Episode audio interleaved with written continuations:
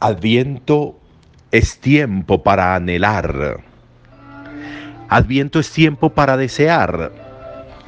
Adviento es tiempo para querer. Adviento es tiempo para confiar.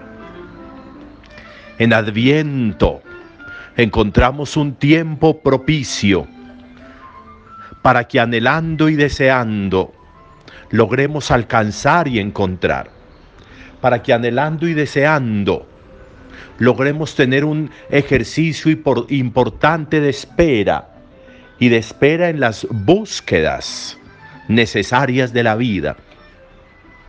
Nos conocemos, sabemos nuestro estado actual de vida, sabemos nuestros tropiezos, sabemos nuestras falencias, sabemos nuestras potencialidades, nos conocemos en el ejercicio de la fe, desde el ejercicio de la fe, yo que anhelo, desde la certeza de lo que Dios puede ofrecerme, que es todo, yo que anhelo, yo que deseo, en mis búsquedas personales, que he ido yo concibiendo, que he ido yo visualizando.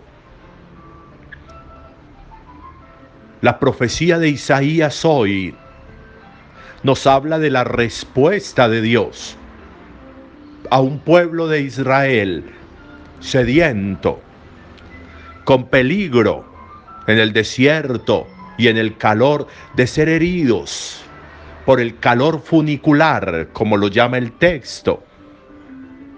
Y encuentran la promesa de la protección y aparece la protección del baldaquino y aparece la protección de la carpa frente al calor, y aparece la protección del abrigo frente al frío y el invierno. Hay una respuesta de Dios al pueblo, hay una respuesta de Dios a lo que desea y necesita el pueblo, hay respuesta de Dios. Como es respuesta de Dios el anuncio de la llegada de Jesús. ¿Qué anhelo? ¿Qué hay en mis anhelos? ¿Qué hay en mis deseos? Anhelar y desear es bueno porque nos sintonizan, como meditábamos ayer, con la promesa de Dios. Encontramos en el Evangelio a este centurión que desea, que anhela que su servidor pueda curarse, que anhela que su servidor pueda restablecerse de su parálisis, pero para ese deseo, para ese anhelo, Él tiene claro quién puede hacerlo. Y aunque no es confeso creyente, ni siquiera en lo judío, sabe que Jesús puede hacerlo, que Jesús puede calmarle ese anhelo y ese deseo y se acerca a él con una con una humildad grandísima porque solamente se acerca donde Él, no ni siquiera pedirle, se acerca donde Él a contarle, tengo un servidor que está enfermo, tengo un servidor que tiene parálisis, tengo un servidor que sufre mucho. Y ahí, y ahí para. Ni siquiera le dice, concédame esto, deme esto. No. Ni siquiera le dice, cúrelo. No simplemente le cuenta. Miren qué tan bonito eso. Simplemente le cuenta, no entra a forzar en Jesús absolutamente nada, simplemente le cuenta. Pero en ese contarle, en ese desahogarse, aparece la respuesta inmediata de Jesús. Voy yo a curarlo. No le dice ni siquiera quién es usted o dónde está o dónde. Voy yo a curarlo. Y aparece en ese deseo, en ese anhelo de curación, aparece un signo, una respuesta de humildad importante en este hombre. Porque no, no está forzando nada, pero reconoce la indignidad de que Jesús le diga, yo voy a curarlo. Y aparece a decirle, ¿cómo yo no puedo decirle a usted que haga eso? Yo le digo a mis soldados hagan esto y lo hacen. Yo le digo a quienes me sirven haga esto y lo hacen. Pero yo a usted no podría decirle eso. No soy digno ni siquiera de que entre en mi casa.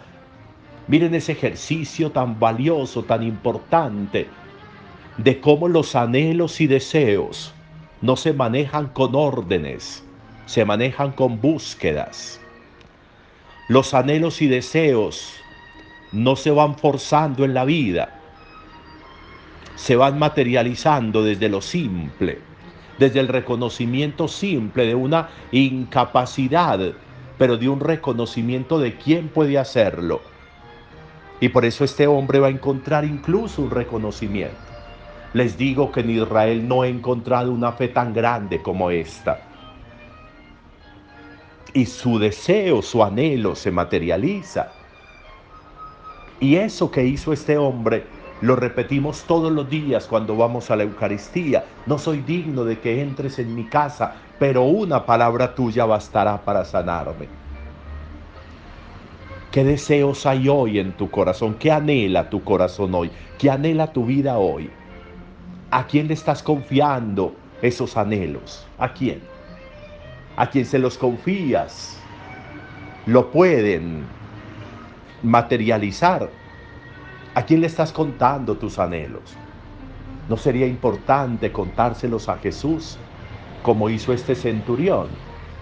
¿No sería importante llegar hasta Jesús y contarle esos anhelos para que este adviento se convierta en una experiencia profunda, de una cercanía grande con quien tenemos la certeza de que puede calmar, de que puede saciar nuestros anhelos y nuestros deseos con un proceso profundo de crecimiento. Adviento es tiempo para desear, es tiempo para anhelar. Un buen día para todos.